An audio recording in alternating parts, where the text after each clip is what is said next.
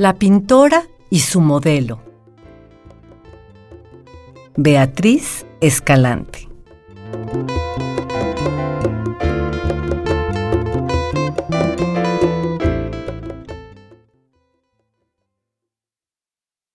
Ella era una de esas mujeres que tienen el ano y no la boca debajo de la nariz, a juzgar por el gesto de desagrado permanente. No era una persona, era una especie de consecuencia, el producto de la cosmetología, la cirugía plástica y las últimas novedades en liposucción. No contaba su tiempo en años de vida, sino en horas acumuladas de masaje. Y, salvo las anginas y el apéndice, cada centímetro de su cuerpo había conocido algún tipo de reparación con bisturí y ciencia médica. No tenía lunares, pecas, manchas ni pelos. No tenía las últimas costillas flotantes. Era tan artificial como el rostro azul de una menina de Picasso. Tenía la mirada vacía y transparente de una botella de vidrio sin estrenar. Nunca se le ocurrió, jamás, que más allá de las puntas de sus sedosos cabellos pudiera ver una persona, pues sin importar dónde estuviera, en la fila de un banco o en el centro de un elevador con cupo completo, ella agitaba su cabecita con la inconsciencia con que los perros se sacuden el agua de la lluvia. Al parecer, era de temperamento solitario, pues no manifestaba gusto al encontrarse con nadie. Llegué a pensar que solo la alegraban los encuentros consigo misma. Cada que pasaba ante un espejo, realizaba la excepcional tarea de distender los labios para producir ese mismo gesto de aprobación y orgullo que suponemos puso Miguel Ángel al concluir su monumental Moisés. A mí, debo confesarlo, ella me tenía extasiada. La admiración por esa clase de especímenes en quienes se mezclan la irrealidad y la belleza es una de mis debilidades. Con tal de mirarla, empecé a asistir al club. Yo, que he odiado el ejercicio casi tanto como los trámites burocráticos o las salas de espera. Yo, yo que iba a vender la acción con la que me pagó el maldito restaurantero mi mejor naturaleza muerta, en vez de darme el dinero en efectivo. Yo estoy ahí, con mi sudadera y mis pants, todos los días. Y luego, para no llamar la atención de socios y entrenadores, empecé a correr. En realidad, no siempre he sido el tipo de persona que atrae miradas. He pasado por el mundo con la discreción de las plantas y macetas de las oficinas públicas. Pero, como parte del trabajo de los entrenadores, es informar a los nuevos socios acerca del funcionamiento de todos esos aparatos cardiovasculares y aeróbicos, no pude salvarme.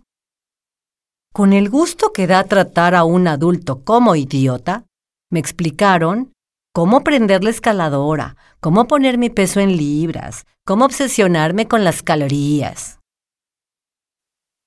Sin darme cuenta ocurrió. Una mañana me encontré arrojando sobre un sofá de mi departamento, uno tras otro, todos mis pantalones. La concentración de grasa en vientre, nalgas y piernas había desaparecido. Me miré al espejo. Ya no era una de las gordas de Botero. No era aún como la gala más bella de Dalí, pero por primera vez en mi vida mi cuerpo era algo que bien podía ser exhibido, sin vergüenza. Así que me dediqué a mostrarlo desnudo, en el vapor o en mallas entalladísimas por todo el club. Ella pasaba el día completo en el gimnasio. Cuando no estaba en el squash o en el cuarto de masajes, escalaba una soga o levantaba pesas. Yo también empecé a pasar el día completo ahí. Había concluido las portadas para libros que el editorial me había encargado y, salvo el cuadro de una marina con que un dentista quería adornar la antesala de su nuevo consultorio, no me caía trabajo. Fue entonces cuando comencé a hacer los bocetos, trazos de ella andando en bicicleta fija o haciendo remo imaginario sobre una máquina. Como mi idea de esta serie de dibujos no tenía nada que ver con el deporte, sino con el desnudo femenino, preferí tomar breves y veloces apuntes de su cuerpo cuando se recostaba en el sauna. Lo que más me asombraba de ella era su textura.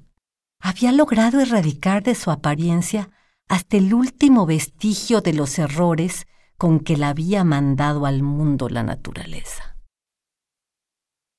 Yo estaba pasando por una etapa de deshidratación de ideas, de baja inspiración, mezclada con esa clase de necesidades económicas que obligan al pintor a pensar más en el precio de carbones y lienzos que en el asunto que desea plasmar.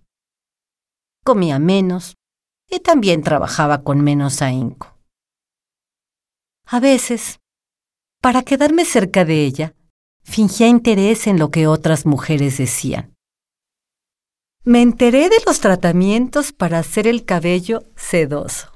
Sustituí la rasuradora por cera miel. Conocí las propiedades de la concha nácar y también del tepescohuite para eliminar las manchas solares mi piel fue adquiriendo la tersura y palidez de las fantasmagóricas mujeres que pintó Delvaux.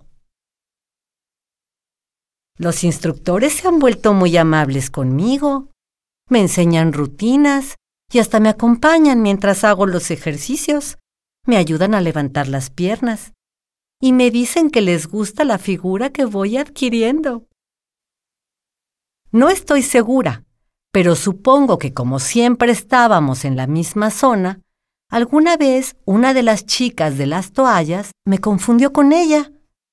En realidad, ya no la sigo. Últimamente, paso muchas horas en mi estudio y en la galería.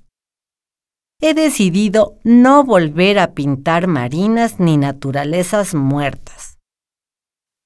Por fin, Hoy en la noche se inaugura la exposición de mis dibujos, desnudos femeninos, a los que inesperadamente decidí denominar autorretratos.